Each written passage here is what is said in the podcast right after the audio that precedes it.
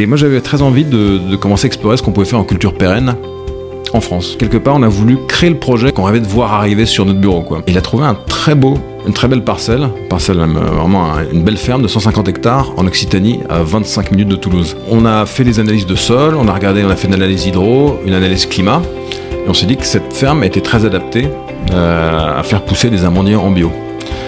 Problème, on n'avait pas l'argent. Euh, au début, à la ferme, on dormait par terre pendant, pendant plusieurs mois, donc il faut, il faut, faut un petit peu, faut un peu souffrir. Et en tant qu'investisseur, attention au PowerPoint sublime fait par des gens qui ont, qui ont travaillé chez McKinsey. et Il faut aller voir un petit peu euh, ce qui se passe sur le terrain. Bonjour Boris, euh, je suis euh, Bonjour, ravi Benoît. de te recevoir aujourd'hui. Est-ce que tu peux te présenter s'il te plaît? Ouais. Boris Pasky, français d'origine russe, j'ai 43 ans, je suis marié et j'ai trois enfants. Très bien, merci. Et euh, qu'est-ce que tu fais aujourd'hui? Aujourd'hui, je suis le cofondateur de GreenPods, un développeur de projets agricoles qui s'inscrit dans les itinéraires techniques d'agriculture euh, régénérative. Est-ce que tu peux euh, un petit peu expliquer ton parcours? Parce que là aujourd'hui tu fais de l'agriculture, mais avant Mhm. tu étais un financier, tu as travaillé chez Mirova par exemple. Est-ce que tu peux revenir un petit peu Alors, sur ouais. cette période? Quin- 15 ans euh, d'agri dans les jambes, 10 ans chez un négociant de matières premières agricoles qui s'appelle Ecom Agro-Industriel. Donc euh, j'ai commencé chez eux à la division coton en Asie centrale, euh, Ouzbékistan, Tadjikistan. Ensuite je suis passé plus en aval dans la transfo au Mexique, au Chiapas, où je m'occupais d'une usine de café soluble, vente, achat, logistique. Et ensuite j'étais plus en aval, vente et marketing de produits de cacao à Moscou. Donc je gérais tout ce qui était entre euh, Minsk et Vladivostok pour, pour, la, pour nos usines de Côte d'Ivoire et du Ghana. Voilà. mais, mais du coup ton, ton métier consistait à quoi exactement quand Alors- tu disais je gérais? Alors la fonction économique d'un négociant de matières premières, c'est d'acheminer euh, des matières premières d'un point A à un point B. C'est pas de la spéculation. C'est d'acheter euh, 100 tonnes de coton, de gérer le, le surplus à, à l'origine. Donc les Ouzbeks produisent trop, on stocke au port à Bandar Abbas. Ensuite, les, les Bangladais ont besoin de coton, ont un pic de demande. Et donc tu, tu, tu expédies la marchandise et tu te couvres sur les marchés à terme tu te couvres sur les marchés à terme, euh, mais tu es classé du côté des, euh, donc du côté des merchants, des, des marchands. Et donc, c'est les spéculateurs en face qui te donnent la liquidité. Mais toi, tu t'occupes, ta fonction économique, c'est d'absorber la demande et de servir, d'absorber le, le supply, l'offre, et de servir la demande. Et euh, ensuite, qu'est-ce que tu as fait? Et ensuite, euh, 2014, euh, retour à, à Paris. La situation difficile, la Russie envahit la Crimée. Euh, moi, j'étais en charge des ventes qui étaient libellées en, en roubles, euh, sanctions évidemment, euh, de l'Union européenne. Le rouble Davis passe de 35 euh, quand je suis arrivé contre l'euro à 80. Il a touché 100 la nuit de décembre de Noël 2014. Qui, qui est-ce qui a touché 100 Le rouble. Le rouble, d'accord. Le rouble contre l'euro a complètement dévissé et on s'est retrouvé en fait la, la- la crise, cette crise de cette crise de, de la monnaie a créé une crise de liquidité chez les chocolatiers russes qui pouvaient plus nous payer. Donc j'ai proposé de, de couper la, branche sur laquelle j'étais assis et j'ai proposé au siège en Suisse de fermer fermer boutique en Russie. Et donc je suis rentré en France, donc on a dû fermer dernière visite je pense en juin 2015 à Moscou, famille rapatriée un an avant.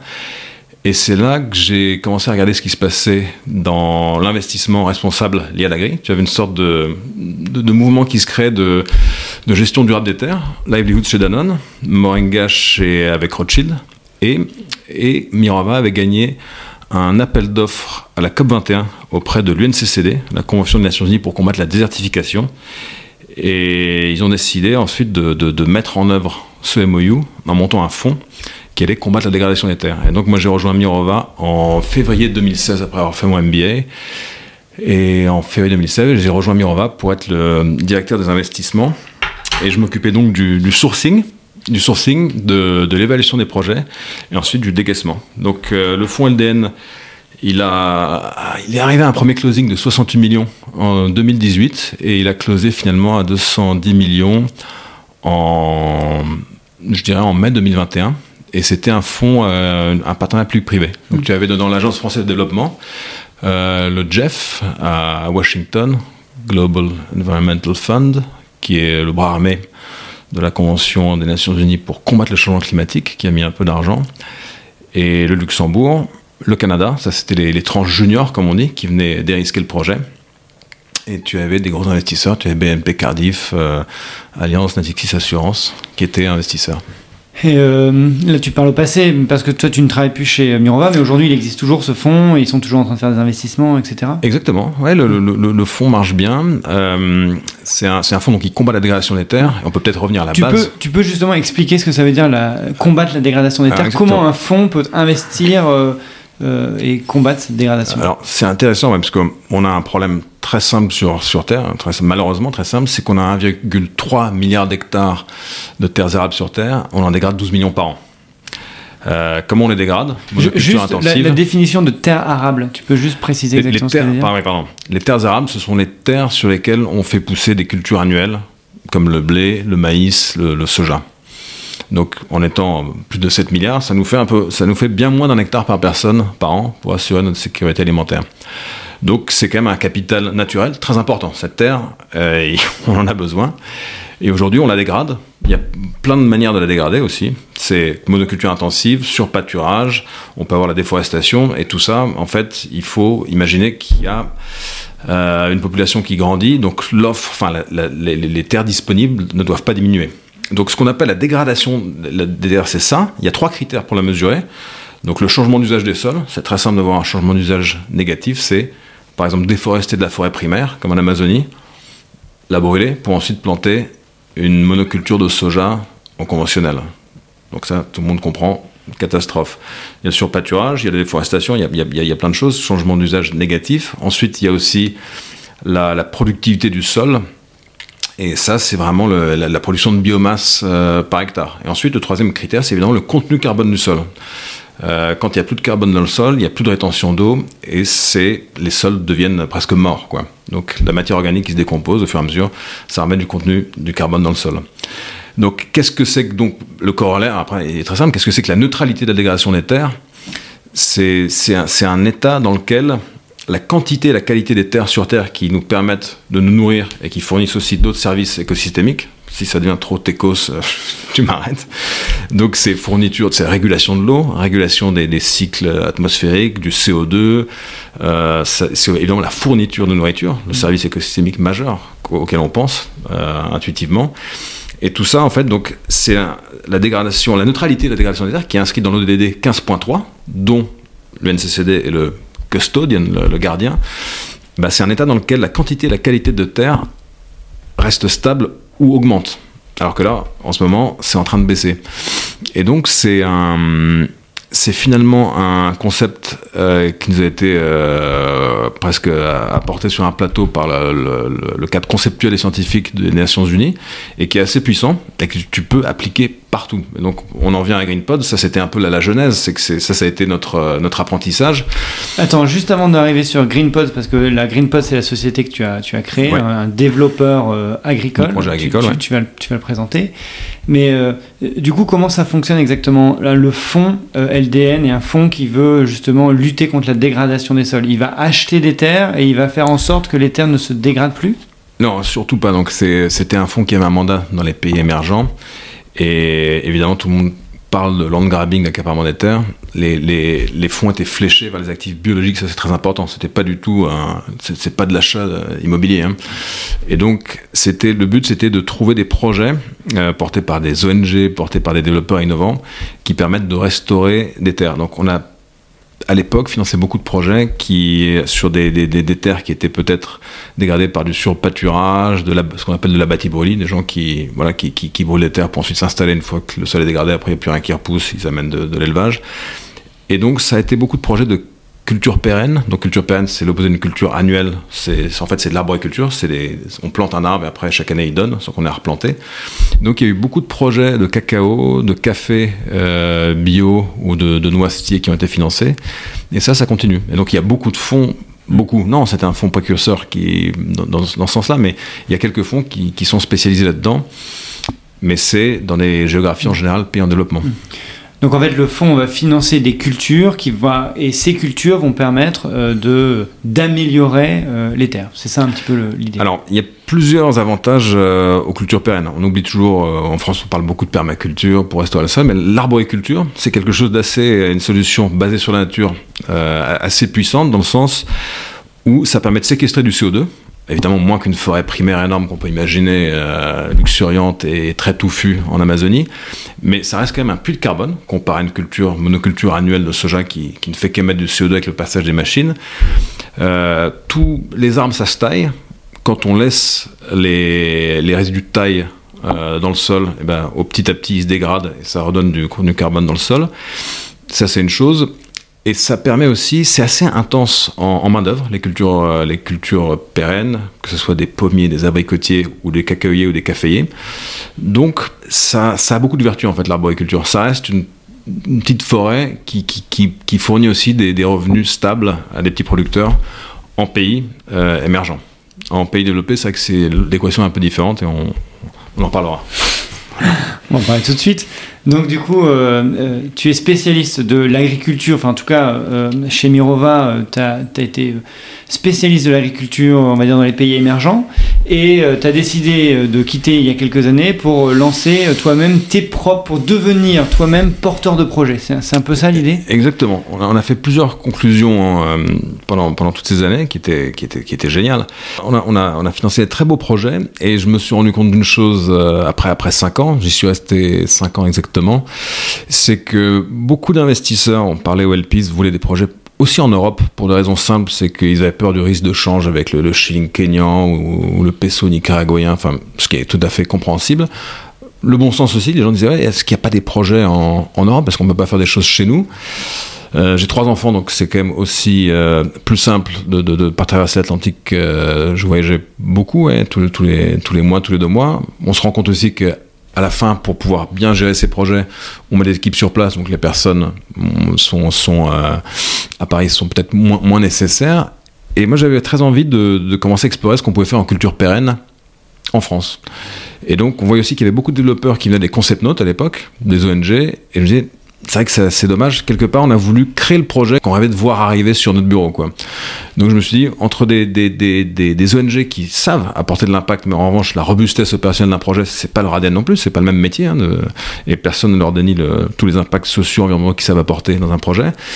Ensuite, on voyait pas mal de développeurs aussi qui pouvaient être parfois les vrais bad guys dans la caricature, des gens qui, viennent en disant on a besoin d'argent public pour faire un truc très innovant. Et en fait, c'est saupoudré d'impact ou de, puis tu, grattes, il n'y a pas grand chose. Et donc, on trouvait qu'il y avait une ligne de crête à, trouver d'un projet très impactant et, qui puisse être aussi robuste et être présentable à des investisseurs. Donc c'est là qu'on a, on a monté GainPods. Euh, on a eu l'idée en, en 2020, ça s'est concrétisé en 2021 c'est qu'on a décidé avec Martin Darchambault, qui était donc euh, aussi qui travaillait au LDN, qui est agronome de formation, qui était à l'ISA à Lille. Donc qui travaillait chez Mirova, LDN. Ouais, exactement. Et, et donc euh, Martin a commencé à beaucoup chercher des, des, des, terrains sur le site de la SAFER, ce site d'aménagement foncier et d'exploitation rurale qui en France contrôle les, les transactions il a trouvé un très beau, une très belle parcelle, parcelle même euh, vraiment une belle ferme de 150 hectares en Occitanie, à 25 minutes de Toulouse. Et là, je me suis dit, ah, euh, joli. Et donc, on s'est proposé euh, tous les deux de faire une vraie due diligence, parce que c'est ce qu'on savait faire. On coordonnait des agronomes du, du, CIRAD à l'époque pour, euh, pour aller voir si, en fait, quand on propose un projet, il faut invalider les hypothèses. Euh, ton, boulot, c'est d'invalider les ou de challenger au moins les hypothèses de, de, rendement, les hypothèses commerciales, les hypothèses agronomiques, un, un, peu tout. Et on avait développé une bonne méthode. Euh, pareil, dans les dix ans avant, j'avais développé une méthode avec le groupe qui me soutenait pour ouvrir des bureaux dans les nouveaux pays. Et donc, on a fait les analyses de sol, on a regardé, on a fait une analyse hydro, une analyse climat, et on s'est dit que cette ferme était très adaptée euh, à faire pousser des amandiers en bio problème, on n'avait pas l'argent. Voilà. super. Donc là, c'est un super teasing. Donc, bah, continue cette histoire. et, on avait, et la ferme coûtait 2 millions. Donc, il y a quand même des, y a des investisseurs d'impact qui, euh, qui, ont, qui ont des bonnes idées. Et on a été voir Maïf Transition. Maïf Transition, c'est un fonds qui a été monté par euh, la Maïf et AQ Energy et qui avait identifié l'accès au foncier comme étant la barrière à l'entrée pour euh, majeur pour les jeunes agriculteurs qui voulaient s'installer. Excuse-moi, je te coupe. Euh, Maïf, je comprends que Maïf fait, fait, des investissements. AQ Energy, pourquoi eux, ils investissent dans, dans des terres agricoles ou dans des projets? Alors, ils ont développé euh, une solution assez innovante qui est l'agrivoltaïsme, qui consiste à produire de l'énergie solaire avec des panneaux qui sont, euh, qui sont calés sur des parcelles agricoles, mais qui ne t'empêchent pas de, de cultiver tes terres. Donc, quelque part, c'est censé être le meilleur des deux mondes. On dit même ça, il faut encore, euh, c'est innovant, donc on n'a pas un retour de 100 ans, mais ça te permet aussi de, en arbo, ça peut te ou en vigne, ça te permet d'avoir de, l'ombrage quand il fait trop chaud. Ça protège les cultures. Il y a eu pas mal de silvopastoralisme euh, avec, euh, enfin silvo, comment ils appellent ça, des, moutons sous, sous, des panneaux solaires qui se protègent de la chaleur. Donc c'est du pastoralisme voltaïque, je ne sais pas comment t'appelles ça. D'accord, donc là ça veut dire que tu as aussi des panneaux solaires sur, dans ta. Oui, il y aura 30 hectares en panneaux solaires. Ce sera des trackers qui bougeront avec le soleil. On pourra, pour passer les engins à la récolte, si on fait des cultures annuelles, on pourra les bouger pour, euh, pour récolter sans problème. Très bien, je comprends. Donc voilà, donc Accio est intéressé, c'était intéressé par le projet. Donc, euh, enfin, ils ont vraiment euh, du, skin in the game dans, le projet. Donc Maïf, Accio et hum, donc eux achètent, le, modèle est très simple, ils achètent le foncier, parce qu'on ne peut pas l'acheter, c'est capitalistique, c'est leur boulot, et ils nous le mettent à bail avec euh, un bail rural environnemental, avec une condition majeure, c'est qu'on convertisse en bio euh, dès le premier jour. C'était une ferme qui avait été dédiée à la monoculture intensive de maïs pendant 30 ans, du maïs qui était exporté vers les stations d'engraissement euh, de la filière porcine en Aragon. donc c'était du maïs qui traversait les Pyrénées pour nourrir des cochons qui étaient euh, coupés en tranches, euh, mis sous plastique et renvoyés au carrefour de Toulouse, par exemple. Donc un usage agroéconomique plutôt obsolète au regard de tout ce qu'on pense vouloir faire pour ce qui nous reste du XXIe siècle et, après. Donc voilà, là, hum, on s'est dit qu'il y avait quand même une belle histoire à raconter et on a rédigé un, gros dossier pour, euh, pour Maïf Transition. Il y avait un comité de pilotage, parmi lesquels je crois que tu as Perrine Gruyer de la ferme du Bec qui, qui, fait référence. Et on leur a dit voilà, on voudrait changer cet usage des terres qui nous semble obsolète vers un verger bio. Euh, génératif, c'est-à-dire avec euh, qui, qui, remet de la biodiversité dans la ferme, qui permet de, de, de, gérer mieux la ressource en eau, avec pas mal d'avantages, et aussi qui permet la résilience euh, et la souveraineté alimentaire du, territoire donc Occitan, enfin de Toulouse, c'est quand même la, la quand même Toulouse quatrième ou cinquième ville de France en population. Donc le projet a été, a été adoubé. Après, il a fallu faire une, petite levée de fonds auprès de, d'investisseurs d'impact pour aller chercher de la dette auprès de Banque Pop Occitanie et du Crédit Agricole, des caisses régionales. Et à partir de là, la première ça, s'est plantée. La, la, dette, c'était euh, pour, ton, pour la partie opérationnelle, du coup, ou c'était aussi pour la partie euh, des, du foncier? Non, alors le foncier, c'est entièrement porté par la Maïf. Donc tu as c'est deux choses différentes en fait. Maïf et AQO, donc Maïf Transition. Donc le, le, le, le foncier dans l'équation est, est, sorti. Nous on, paye un, un, fermage et en France le fermage c'est contrôlé par arrêté préfectoral. Donc c'est 196 euros par an par hectare. Et en plus la Maïf nous aide pendant la période de transition en bio qui est de 3 ans. On paye que la moitié du fermage. Et ils nous ont aidés. Il y avait des poches, de, il y avait des poches de subventions pour euh, pour euh, retaper la maison, pour pour euh, pour nous aider avec les parcelles qui étaient quand même un peu tapées, compactées par 30 ans de maïs. Donc il y avait un peu de travaux. Donc on a eu aussi quelques subventions sur les les travaux agricoles. Et ça, ça, a très bien marché, et ça marche toujours bien. Et la dette, tu en as eu besoin pour acheter tes arbres peut-être Pour acheter le matériel Exactement, pour acheter les actifs biologiques, c'est-à-dire des arbres à la pépinière. On a les pépiniéristes espagnols. Ensuite, il faut, il faut planter. Euh, il y a des réseaux d'irrigation installés, donc on a du goutte à goutte israélien très connu, c'est Netafim, c'est une marque qui a été créée dans le kibbutz Adzerim, qui est qui est un des leaders. Il y en a plein, mais c'est les plus connus. Donc c'est acheter des solutions technologiques, des, tu as des sondes, euh, tu as des sondes, tu as, tu as des, des solutions techniques qui te permettent d'ouvrir et de fermer tes, vannes pour pouvoir irriguer en temps et en heure. Donc pas mal de choses. Donc ça fait un, ça fait un projet pilote. En fait, c'est, il faut voir ça comme de l'infraverte. C'est pas une start-up où tu as quelques personnes qui arrivent à développer avec un coup de génie une, une appli euh, en étant cinq dans un bureau t'as tout de suite besoin de c'est du c'est du heavy duty quoi. Donc euh, un pilote c'est 4 millions d'euros quoi. Voilà, c'est un pilote, ça fait une ferme de 70 hectares et dedans t'as as tout mouillé, t'as 2 millions de fonciers, t'as as 1 million de, de, de, fonds propres et 1 million de dettes quoi.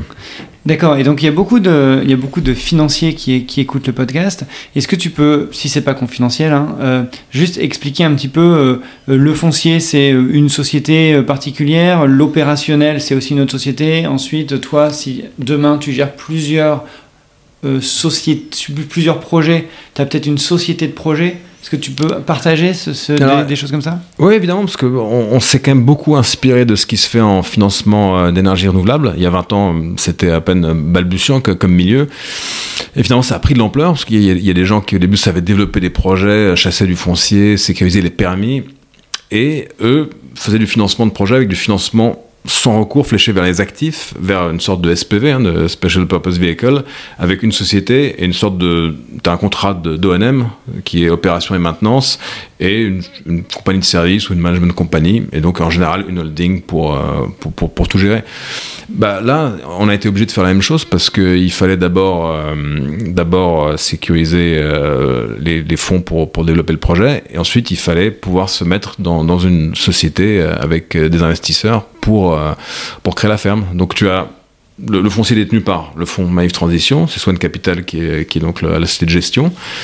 Et nous, on est euh, exploitant dans SAS La Granja, 31 600 euh, La Bastidette. Quoi. Donc c'est assez simple. Le, le, le but, c'est de passer à l'échelle de l'autre côté des Pyrénées. Et pour ça, évidemment, on aura besoin de créer d'autres sociétés sœurs en dessous d'une société mère.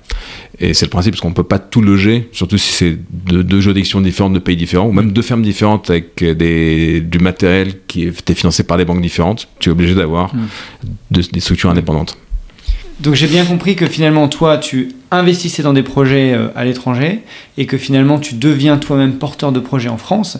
Est-ce qu'il y a des difficultés particulières euh, qui, qui s'appliquent à la France et qui ne s'appliquaient pas quand tu étais toi-même investisseur dans ces projets? La France, c'est un pays développé, donc régulé, au sein de l'Union européenne, donc il y, a un état de droit et le niveau est élevé, euh, aussi bien dans l'administration que voilà, dans, dans, dans les banques. Donc il faut juste avoir un niveau de jeu élevé. Mais je crois que tout le monde fait bien son travail, évidemment. Euh, tu as l'administration publique, la DDT, la DRAF, tout le monde fait attention. On ne va pas rentrer dans tous les acronymes, mais tu as des services publics de gestion de l'eau qui font attention à ce que tout se fasse bien, que tu puisses pas faire n'importe quoi. Donc il faut juste travailler main dans la main avec eux, les respecter. Tout prend du temps parce que c'est régulé, mais ça se fait bien. C'est-à-dire que tu dois avoir des autorisations. C'est un peu comme en renouvelable, tu as du permitting. Hein. Il faut parfois il y a un recours, quelqu'un te dit attention, faute sauvage, zone humide. Et là, il faut, faire bien les choses. Mais non, je trouve que ça prend du, temps parce que c'est contrôlé. Évidemment, aujourd'hui, l'agriculture, on sait qu'il euh, y a beaucoup de gens qui partent à la retraite. On fait attention à garder une agriculture à taille humaine en France. La ferme moyenne, c'est 70, so, pardon, la ferme moyenne, c'est 70 hectares. Ça, c'était une ferme qui est, qui grande, qui fait le double hein, de la taille moyenne.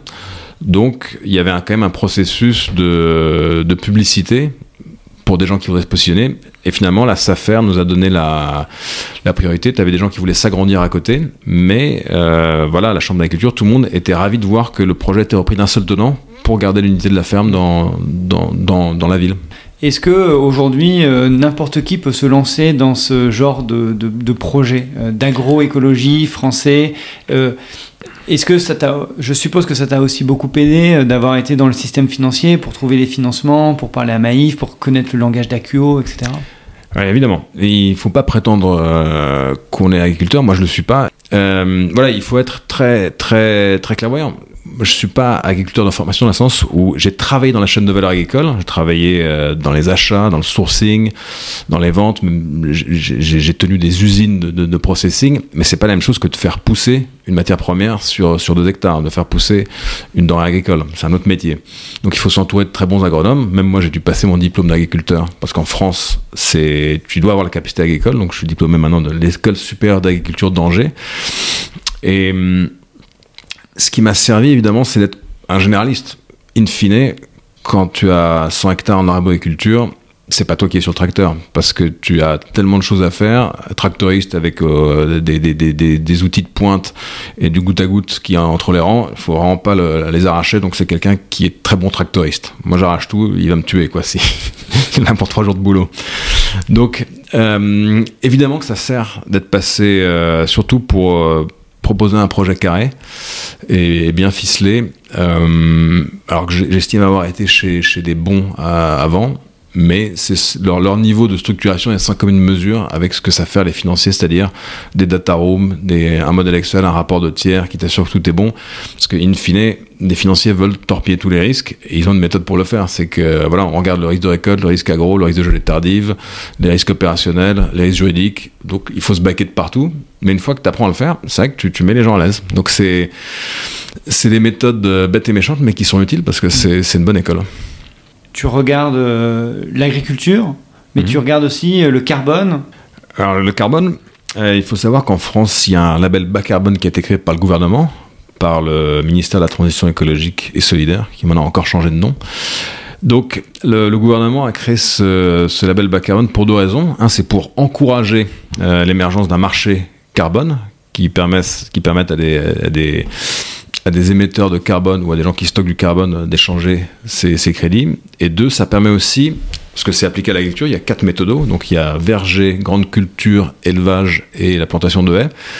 Et ça permet euh, d'encourager les agriculteurs à transitionner vers des meilleures pratiques en monétisant leurs bonnes pratiques. C'est que si tu plantes des vergers sur des terres qui ont été dédiées à la monoculture intensive pendant des années, tu séquestres entre 3 et 4 tonnes par an et tu peux les vendre. Donc ça encourage des gens, et c'est ce qu'on appelle le principe d'additionnalité dans le marché carbone, c'est prouvez-moi que le, projet ne se serait pas fait s'il n'y avait pas eu les crédits carbone.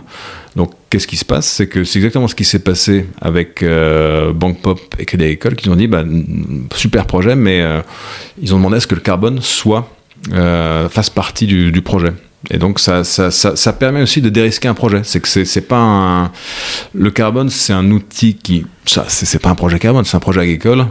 si on parle comme des banquiers en termes de TRI, c'est peut-être 0,5% de TRI, mais ça permet de piloter euh, pendant ce qu'on appelle la courbe en c'est comme des renouvelables. Au début, tu as un gros capex, tu plantes, euh, c'est 15 000 euros par hectare d'irrigation, de plants, il faut acheter des tracteurs. Et ça te permet de piloter si, tu dois gérer quelque chose avec. Euh, t'as pas acheté le bon tracteur, tu vas changer. Si tu dois. si tu penses qu'en fait, ah, peut-être que cette parcelle, il, vaut mieux il faut mieux la préparer, ça prend un peu plus de. Tu avais mal budgété, bah, ça te permet de, piloter. Comme ça, ça te permet de piloter en, en douceur l'exploitation au début. C'est très utile. Et donc, c'est du coup, ce sont tes financiers qui t'ont qui t'ont fait penser euh, au crédit carbone ou, en tout cas qui, t'ont dit euh, essayez de, de dans votre projet de rajouter la dimension euh, rémunération via les crédits carbone que tu vas vendre. Ça, ça venait de sortir, la méthodo venait de sortir en juillet 2021, je pense. Et on a été les premiers presque à être euh, labellisés. Et aujourd'hui, on est la plus grande ferme de France labellisée bas carbone, avec 4575 tonnes de réduction d'émissions. Donc non, c'est nous qui avons, pour te dire, euh, là, là où ça sert d'avoir travaillé un peu dans, une société de gestion innovante, c'est que ça nous, on, sentait que c'était en train de, bourgeonner tout ce marché carbone. Il y a eu une sorte de boom and bust. Il y a, il y a longtemps, c'était euh, c'était au pic. Après, par exemple, en 2015, il n'y avait plus aucun fonds carbone qui se montait. On nous demandait, euh, bon, bah, si vous voulez euh, faire des projets agricoles, euh, le carbone, vous le prenez comme upside, ça sera la cerise sur le gâteau, mais on ne va pas le voir dans, le business plan.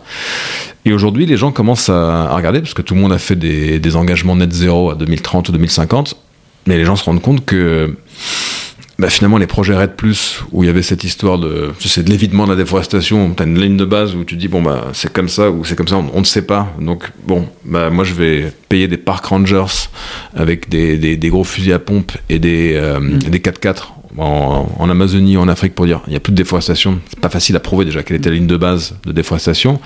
Ensuite, il faut faire le reporting, savoir est-ce que vraiment ils sont jour et nuit euh, pour protéger la forêt. Donc il y a eu des gros articles dans le Guardian.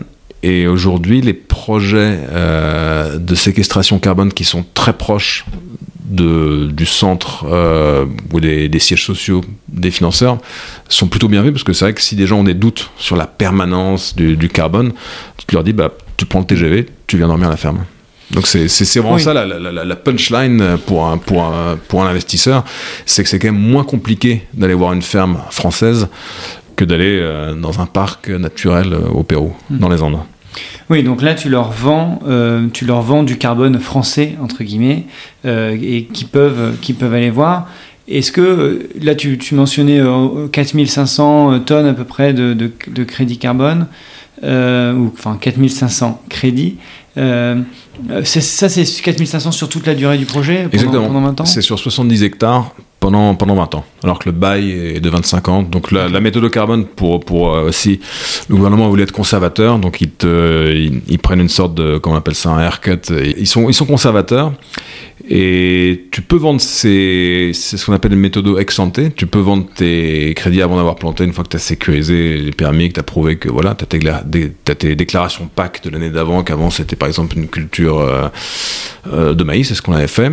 Mais je pense que ça sera encore mieux vendable quand ça sera certifié par EcoCert qui vient dans 5 ans, bah maintenant dans 4 ans, pour vérifier le diamètre des arbres, qu'on a bien planté 295 euh, arbres par hectare. Ça rendra évidemment ça donne confiance à des acheteurs de carbone qui sont peut-être qui ont une culture un peu plus tech, comme Microsoft qui a écrit son white paper, qui dit non, on n'achète que des, crédits qui sont déjà euh, certifiés, vérifiés, alors que quand c'est juste labellisé, que c'est une déclaration, oui, ça, ça rentre dans le programme, ça, ça, viendra. Il y en a qui préfèrent quand même que ça soit. Ouais. Mais là, là, là, là la, ferme, c'est déjà planté, ouais. Et, et, et, donc, du coup, tu peux vendre tes euh, crédits carbone avant même de les avoir euh, séquestrés, avant même d'avoir séquestré le carbone? Oui, ça, c'est le label bas carbone, parce que c'est vrai que euh, c'est le principe d'additionnalité. C'est bah, on, te dit que il, il faut hum, prouver-nous que ce projet n'aurait pas pu se faire s'il n'y avait pas les crédits carbone. Donc le, carbone est assez important et si tu dois prouver que ça ne pouvait pas se faire sans carbone, ça veut dire que tu as quelque part besoin de l'argent du carbone dès le début. Parce qu'un projet innovant, c'est vrai que quand tu demandes à des financiers de financer une nouvelle culture, tout le monde a des doutes. Ah, mais ici, on fait du maïs depuis 200 ans, monsieur, vous êtes sûr que ça pousse? Regardez les conditions EDAFO climatiques, les sols sont parfaits, le climat c'est bien, la frontière climatique remonte au nord. Il y a des gens qui ont planté des amandiers au nord, dans le Tarn-et-Garonne, donc si on est encore plus au sud, ça, passera. Hein. On se met pas dans les Ardennes pour planter des, des amandiers. Là, tu auras peut-être trop de gelée tardive, c'est même sûr. Donc, voilà, le, carbone aide à, passer un peu ce, point d'incertitude. Il ne faut pas en faire plus que ce que c'est. Hein. C'est un complément, c'est pas le centre du sujet, mais c'est vrai que c'est intéressant de traiter le sujet parce que c'est à la mode et ça, apporte quelque chose. Et tu, tu mentionnais euh, tout à l'heure euh, l'Espagne. Est-ce qu'aujourd'hui, euh, par rapport à tout ce qu'on entend, les sécheresses, le réchauffement climatique, etc., ça, ne fait pas peur déjà aux financiers de financer des projets agricoles ou d'agroforesterie peut-être en, Espagne. Et toi, qu'est-ce que tu en penses? Alors, c'est un, très, c'est un, un, sujet important. Donc, la, la gestion de l'eau, c'est fondamental dans un projet agricole. Et je peux parler de la France déjà, c'est que nous, c'est que les amandiers ont mauvaise presse pour être très gourmands en eau, mais il faut expliquer une chose, c'est que la, gestion de l'eau et les conceptions sont fondamentalement différentes entre les États-Unis et l'Europe. Là-bas, c'est privatisé. Il y a même des, gens qui ont fait du trading de réserves d'eau entre eux. En Australie, les terrains se vendent avec des droits à l'eau et tu peux céder les droits indépendamment des, des terrains. C'est quelque chose d'assez assez fou. En France, nous, c'est Réseau 31, donc c'est le département qui gère l'eau on a le droit à, X mètres cubes par an par hectare. Et ça, c'est on a, on a le canal de Saint-Martheury qui passe le long de la parcelle, qui est géré donc euh, par, par l'État, un établissement public. Et nous, on, on peut pas, peut pas tirer plus que ce que nous donne la ressource en eau. S'il y a des restrictions, l'État s'en occupe. Donc déjà, c'est c'est pas toi qui, qui choisis. Pense que comparé à des, à des Américains, on doit prendre 40 à 50% d'eau en moins. Donc voilà, et on est euh, donc on essaie d'avoir une gestion quand même très très parcimonieuse de l'eau. On fait, on fait attention. Ouais. Tout à l'heure, tu mentionnais la taxonomie. Pourquoi euh, la taxonomie euh, européenne co Comment la taxonomie européenne intervient dans ton, dans ton business? Ben alors voilà, beaucoup, beaucoup d'investisseurs cherchent à flécher leurs investissements vers des, sites qui sont éligibles à être euh, donc euh, durable en termes environnementaux. Donc ça, tu as six critères, tu les connais mieux que moi. Adaptation, changement climatique, euh, c'est sûr que la frontière nord remonte et de l'Arbo, ça quand même, ça, ça, ça, ça, ça tu, es, tu es bien mieux aujourd'hui avec des amandiers dans cette zone-là. Ça crée des sources de revenus pour le territoire et je pense que c'est plus adapté aujourd'hui à notre climat que du maïs que tu irrigues par pivot, tu irrigues le ciel pour ensuite l'envoyer à des cochons. Euh, ça, c'est l'adaptation au changement climatique. Oui. Ensuite, atténuation, évidemment, oui, tu sais qu'il y a du carbone. Et donc, donc, en fait. Et si tu es en bio, tu, tu prends, tu n'utilises pas de chimie. Ouais, en fait, euh, toi, ton idée, c'est de te dire euh, les investisseurs recherchent des investissements qui sont alignés à la biodiversité, à la taxonomie. Ouais. Est-ce que les secteurs agricoles, est-ce que le sect ou comment le secteur agricole, euh, si demain il doit rentrer dans la taxonomie, qu'est-ce que je dois faire, qu'est-ce que je dois cultiver pour justement euh, faciliter mes levées de fonds? C'est ça l'idée? Ouais, alors nous, on n'a même pas fait, fait ça pour ça, parce que moi, je me suis jamais soucié de la taxonomie, hein, c'était pas mon sujet, je m'occupais vraiment des actifs, je m'occupais des, des, des, projets, moi, c'est quelqu'un de plutôt de terrain. Mais je me suis rendu compte que finalement, l'arboriculture cochait toutes les cases, parce que c'est vrai qu'en arbo et en bio, donc voilà, tu, tu, tu, tu contribues à t'adapter au changement climatique, à l'atténuer. Si tu es en bio, tu n'utilises pas de chimie, donc tu as moins de pollution. Mm. Même chose pour tout ce qui est les, les eaux de, de ruissellement, tu n'as plus de pesticides, t'as plus d'intrants de synthèse dans les eaux quand une, après une, une pluie. euh, donc c'est assez intéressant, c'est que c'est en, en plein cœur. Pour l'instant, la taxonomie n'est pas encore sortie, parce qu'on attend un acte délégué. Mais dans tous les brouillons de, dans tous les brouillons euh, qui ont été sortis par le, le groupe d'experts techniques, là ils ont détaillé les pratiques. Donc mettre des couverts, euh, mettre des couverts euh, dans l'interrang, c'est-à-dire entre les rangs d'amandiers, tu mets par exemple de l'avoine, c'est ce qu'on a fait cette année. On a planté de l'avoine, mettre des haies, avoir des haies pour permettre aux insectes de revenir, aux auxiliaires. Donc c'est tout ça, ça. tout ça, ça rentre, c'est en, en plein dedans, sauf que ce n'est pas encore sorti. Mais je pense que la- l'agriculture aujourd'hui, c'est une cause du changement climatique. C'est 30% des émissions de gaz à effet de serre si tu inclus la déforestation qui est euh, attachée. Et hum, c'est aussi bien une cause qu'une victime du changement climatique parce que l'agri souffre des, événements extrêmes, des sécheresses, des inondations. En même temps, ça peut être aussi une très bonne solution pour contrer le changement climatique. C'est que si tu as des bonnes pratiques, tu deviens un puits de CO2, tu peux avoir une gestion, euh, une bonne gestion de l'eau, une bonne gestion de remettre de la biodie dans les parcelles, tu mets des haies, tu mets des couverts végétaux, tu laisses jamais le sol nu, plus jamais de... Dès qu'on aura planté le verger, évidemment au début il a fallu un peu préparer les parcelles, mais il n'y a plus de labour, donc le carbone reste stocké dans le sol. Donc ça devient un puits de carbone. C'était la fameuse initiative de 4 pour 1000 de Stéphane Le Foll à la COP21. C'est que si tu augmentes la teneur en carbone dans le sol de 0,4%, donc 4 pour 1000, tu permets de, de contenir toutes les émissions mondiales de CO2. Donc toi, tes, tes investisseurs, hein, c'est des institutionnels. Les institutionnels... euh, Non, nous, c'est des invests de- d'impact. Ouais. Ça, ça, c'est les- ceux qui détiennent le foncier, c'est la Maïf. Oui. Mais c'est les investisseurs d'impact euh, qui, qui nous ont aidés à, à faire le projet. C'est-à-dire, nous, on est dans l'exploitation. Quelque part, Ouais. c'est l'OPCO. Et ça, c'est la PropCo, c'est la foncière, c'est la. D'accord. Donc là, tu as des personnes comme Michel de Rovira, Christine Kolb de, de Sycomore Asset Management qui ont, qui ont, qui ont investi euh, dans, la, dans la ferme. D'accord. Ok.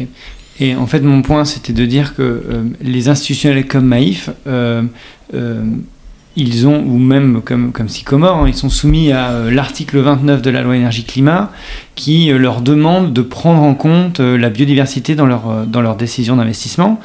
Et on leur demande de suivre la convention pour la, la CBD, la convention pour la Biodiversité. biodiversité. C'est une des trois conventions du sommet de Rio, Voilà. en 92. Et ils doivent, du coup, euh, même dans, dans les, dans les sommets, euh, dans les différentes COP pour la biodiversité, on demande aux institutionnels d'investir des dizaines ou des centaines de milliards pour, la, euh, euh, pour contrer euh, la destruction de la biodiversité. Donc toi, c'est bien, tu, participes à, cette, à, cette, à ces projets, finalement. Mais ma question, c'est comment on arrive à, à- une certaine échelle Parce que finalement, euh, en France, euh, des porteurs de projets agricoles comme toi, j'en connais très peu. Euh, Il y a beaucoup de porteurs agricoles, mais je veux dire, dans lesquels les institutionnels ou les fonds d'investissement peuvent investir, ça reste très limité. Et comment, justement, on peut permettre à des institutionnels d'investir, je sais pas, 100, 150 millions, euh, entre 200 millions dans des, entre guillemets, projets comme le tien? Alors l'échelle, je pense que la, France est pas le pays pour le faire, parce que c'est euh, un, un pays où le foncier est, très morcelé. On a une tradition d'agriculture familiale qu'il faut, je pense, euh, garder. Tu as des endroits qui sont plus désertiques, euh, ou, ou qui sont moins densément peuplés, où les, les- c'est en train d'être complètement abandonné. Et je pense à l'Aragon, par exemple, qui est euh, à 3 heures de, de voiture de, de la ferme, où là, T'as des, déjà, le, le- le foncier n'est pas aussi morcelé, ça appartient à des grandes familles. C'était- C'est c'est une monarchie. où l'Aragon? L'Aragon, c'est juste en plein sud de, de, de, de- Toulouse. D'accord. C'est la, c'est la région espagnole qui est à l'ouest de la Catalogne. D'accord, ok. Donc euh, c'est Saragosse, Huesca. Et là-bas, tu as des, tu as des fermes euh, à l'abandon qui, qui font euh, 1000-2000 hectares où euh, c'est des, des- des grandes familles espagnoles qui détiennent euh, des terres qui sont aujourd'hui gérées, euh, c'est du maïs conventionnel, où ils mettent 12 000 mètres cubes d'eau par an, par hectare, pour irriguer quelque part. ça, votre peau transpire. Enfin, c'est ça, ça. Ils irriguent le ciel pour, pour faire du maïs qui nourrit des cochons. Donc, je pense que ça, ça vaut le coup de le convertir, de convertir en verger régénératif euh, bio, euh, en mettant, en plantant des haies, en ayant des couverts végétaux. Le changement d'usage des sols, pour n'importe quel euh, scientifique, si tu prends un cadre, un cadre UN, bah, t'es en, en plein dans le mille. Hmm. C'est sans- aucun doute. Tu donc- recrées des jobs, c'est beaucoup plus intense en, voilà, en travail qu'une culture euh, de maïs en conventionnel où une, personne gère 150 hectares, alors que là, pour un verger, une personne c'est 40 hectares et tu as des gros coups de bourre euh, pour la taille. Il y, a beaucoup, il y a beaucoup de monde qui s'active. Hmm. Et c'est les endroits dépeuplés. Donc, donc du coup, euh, toi, ton, ta recommandation peut-être à ces institutionnels-là qui, qui, justement cherchent des projets, c'est pas forcément de se concentrer sur la France, mais c'est aussi, du coup, c'est de regarder dans les pays euh, peut-être limitrophes ou pas trop loin, parce que eux, eux ils n'ont pas non plus envie d'investir euh, dans des pays, comme tu le disais tout à l'heure, en, Amérique latine, parce que c'est parce que c'est très loin, parce qu'ils peuvent pas suivre le projet, parce que c'est plus difficile. Même si certains fonds comme LDN euh, de chez euh, Mirova le, font très bien. Après, investir dans ce genre de projet, ça, demande quand même une certaine expertise. Oui, il faut savoir faire. la, France tu as des très bonnes sociétés hein, qui sont innovantes. Tu as Ferme Envie, tu as, Terre de Liens, tu as plein de sociétés qui font du portage parce que tu as des agriculteurs qui partent à la retraite et tu as des jeunes qui veulent s'installer. Tu as Eloi aussi, et là, il les, il les match et ça te permet d'avoir des, des, porteurs de projets qui s'installent. Euh, moi, je pense qu'il faut de, un peu de tout. Euh, c'est aussi bien de garder des, des des petites PME qui savent avoir peut-être un peu plus de surface et avoir un outil intégré de transfo pour pouvoir parler direct à la grande distribution, grande distribution ou d'autres clients ou à l'industrie qui fait, pas, du lait végétal. Tu as pas mal d'approches qui sont complémentaires. Et non, moi, ce que je recommande, c'est qu'il faut regarder toute l'Europe parce qu'on a quand même une européenne, on l'a pas construite pour rien. C'est quand même, ça reste un joli projet on va pas se refaire une guerre de succession d'Espagne. Et, finalement, tu as des Espagnols qui opèrent en, France, tu as des, des, Italiens qui opèrent en Espagne.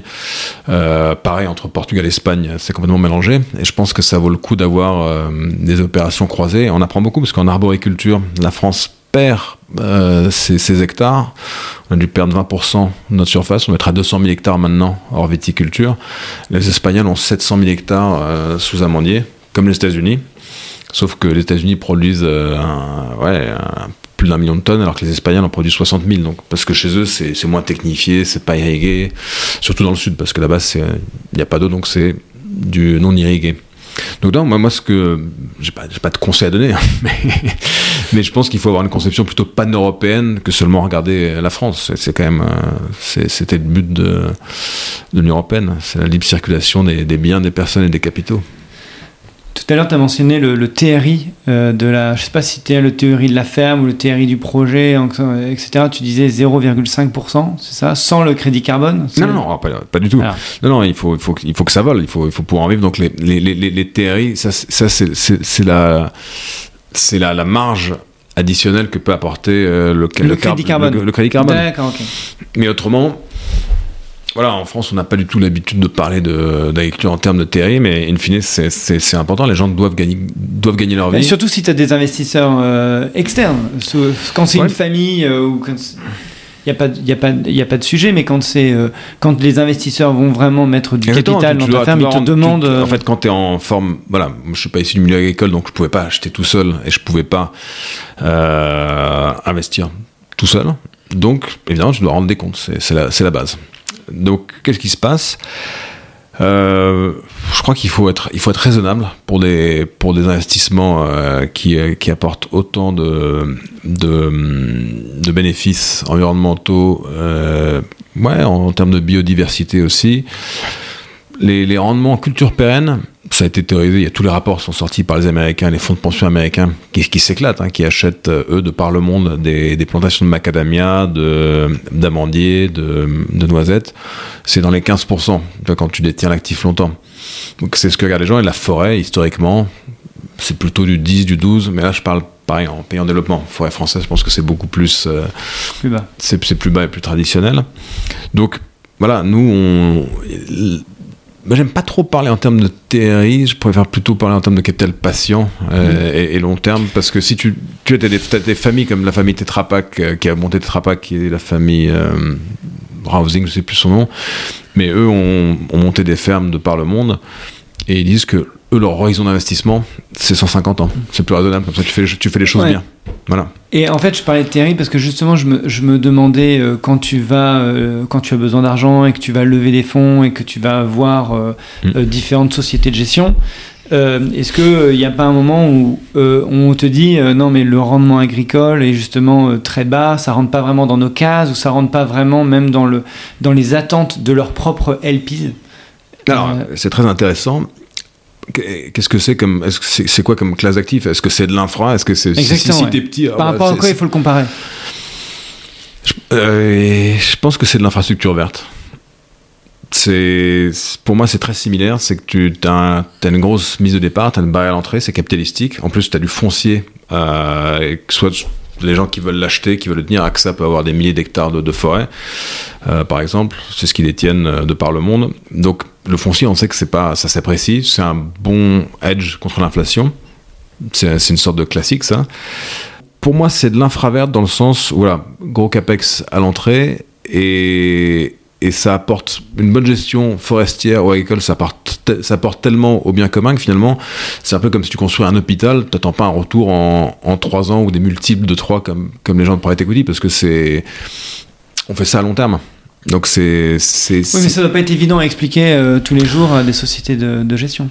Non, mais il faut, faut, il y a, il y a- y a des gens qui comprennent le capital patient et, et long terme et qui ont des visions comme ça. C'est sûr que c'est à cela qu'on parle. On parle pas à, à des, à des, à des, à des investisseurs qui veulent euh, sortir tout de suite. Et donc pour ça, je pense qu'il vaut mieux investir dans les NFT ou les. euh, enfin, les, les- les gens ont des, ils attirent souvent des, des, des, visions qui peuvent être euh, un, peu- un peu tronquées. Les, les gens pensent que c'est c'est très risqué, alors que finalement, tu, regardes des, des, des- toute la littérature qui a été produite par les investisseurs euh, ang- anglo-saxons qui disent qu'il n'y a rien de plus sûr que, l'agriculture. Ils disent acheter de la terre, on n'en fait plus, quoi. ça ne fabrique plus. J'ai deux questions. Euh, ça serait quoi les, conseils que tu pourrais donner aux personnes qui, euh, comme toi, euh, voudraient euh, créer une société comme GreenPod euh, à, quoi il faut faire attention? Et puis ensuite, pareil, il y a beaucoup de financeurs, financiers qui regardent ce, podcast ou qui l'écoutent. À quoi il faut que eux ils fassent attention quand ils regardent ce- ce- cette typologie de projet ou qui regardent cette typologie de fonds comme LDN par exemple? Il faut. Alors, il y a plusieurs questions. C'est euh, du côté de l'actif. hein, en tant que développeur, nous, notre, notre ADN, c'est d'être discipliné et de, de savoir que pendant que les. hum, C'est ce qu'on avait constaté au bout de pas mal d'années d'investissement. C'est que moi, j'aime bien les, les, les, les développeurs de projets qui sont alignés et qui se payent peu et qui sont disciplinés dans la, dans la gestion parce que l'agriculture c'est pas un c'est pas un secteur de, de, de luxe euh, voilà donc euh, voilà mon- moi j'ai travaillé chez, chez Ecom le, le CEO vole en écho en écho au fond de l'avion c'est c'est des gens disciplinés quoi donc Donc regardez la, la rémunération euh, des développeurs non de mais ça c'est pas non mais c'est- c'est que c'est intéressant quand même. du, du, du vrai bon sens, quoi. Hmm. C'est. Et, et pour les. Voilà, mais je ne saurais pas me placer de, la- du point de vue d'un LP, c'est pas du tout. Ça n'a jamais été mon métier de, de travailler comme LP investir dans un fonds. Mais pour moi, pour, pour ceux qui veulent se lancer, c'est surtout c'est, investir d'abord son temps et son argent en propre pour, pour tester, tester la chose sur une petite parcelle. Avant nous de, de, planter la granja, on s'est galéré sur un projet de pistachier euh, en Provence où on a, on a planté des pieux, on a, on a passé les week-ends horribles dans la boue, euh, tout à foirer. Donc il faut, il faut, il y a un peu d'itération au début. Et ouais, il faut, se faire un peu mal. Et euh, au début, à la ferme, on dormait par terre pendant, pendant plusieurs mois. Donc il faut, un petit peu, faut un peu souffrir. Et en tant qu'investisseur, attention au PowerPoint sublime fait par des gens qui ont, travaillé chez McKinsey. Il faut aller voir un petit peu euh, ce qui se passe sur le terrain. Avec Boris, on a un petit peu discuté pendant le podcast et euh, euh, on a décidé de, bah, de vous faire écouter une partie un petit peu off euh, de cet enregistrement. Bah, nous, on sera en levée de fond dans pas longtemps, mais je- en fait, tu marches sur les œufs avec ce sujet parce que si, bah, je pense que en, en- en- en France, hum, c'est très mal vu de financiariser la guerre parce qu'en fait, les gens partent à la retraite. Donc, mais si toi, t'as pas l'argent et que t'es pas héritier, tu, tu peux pas le faire. Quoi. C'est, aussi simple que ça. Donc, en fait, t'es obligé d'aller chercher, c'est pas non plus des fonds énormes, hein, 400 000 balles euh, auprès de tiers. Un mec qui veut monter une, une, euh, je sais pas, une concession Dacia pour vendre des Dacia Logan et des, Dacia Duster, je pense qu'il va aller emprunter plus à la banque. Et bon, on le voit pas comme un, capitaliste, tu vois. Alors qu'en agri, attends, mais. Bon, des punchlines, j'en ai plusieurs, parce qu'en fait, pour conclure, regarde, t'as l'arboriculture. Arboriculture, même en conventionnel, c'est net zéro. Bon, t'imagines en bio, tu utilises plus. euh, Enfin, c'est net zéro, net zéro. C'est une des seules activités euh, que je connaisse qui soit euh, un pluie permanent, quoi. Tu, tu bosses tous les jours, tu es en train de, de, capturer du carbone. Il y a un très bon article de Sifted euh, qui est plutôt tech, hein, orienté tech des VC, mais qui est marrant, qui dit que c'est la fin de, c'est le début de la, de, de la startup infra Donc en fait, et qui, et qui t'explique euh, qu'aujourd'hui, c'est pour des problèmes aussi graves que la, dépollution des sols, enfin pour des, pour des sujets comme que la dépollution des sols, la dégradation des terres, c'est pas en finançant des, des, scooters, des trottinettes électriques ou du software que tu arriveras à, à régler ces problèmes. Et donc, corollaire, c'est que c'est pas avec des, des, entrepreneurs de 23 ans, c'est bien, c'est pour les vieux, quoi. Tu, c'est pas avec 4, 4 souhaits à capuche que tu vas t'en tirer, quoi. Il faut, il faut avoir, en fait, des, il faut sortir des, des gens un peu plus seniors et, et plus de capitaux. C'est, c'est assez vite des tickets en climate tech. Euh, tu vois, Climeworks a levé 600 millions pour faire des, des DAC, directeurs capture. Et finalement, l'agri, c'est ce qu'on appelle une solution basée sur la nature et qui est un, très bon complément à, à, ce qui est directeur capture. Super, ce sera le mot de la fin. Euh, merci beaucoup d'avoir accepté mon invitation et euh, à bientôt, bon courage. Merci beaucoup, à bientôt.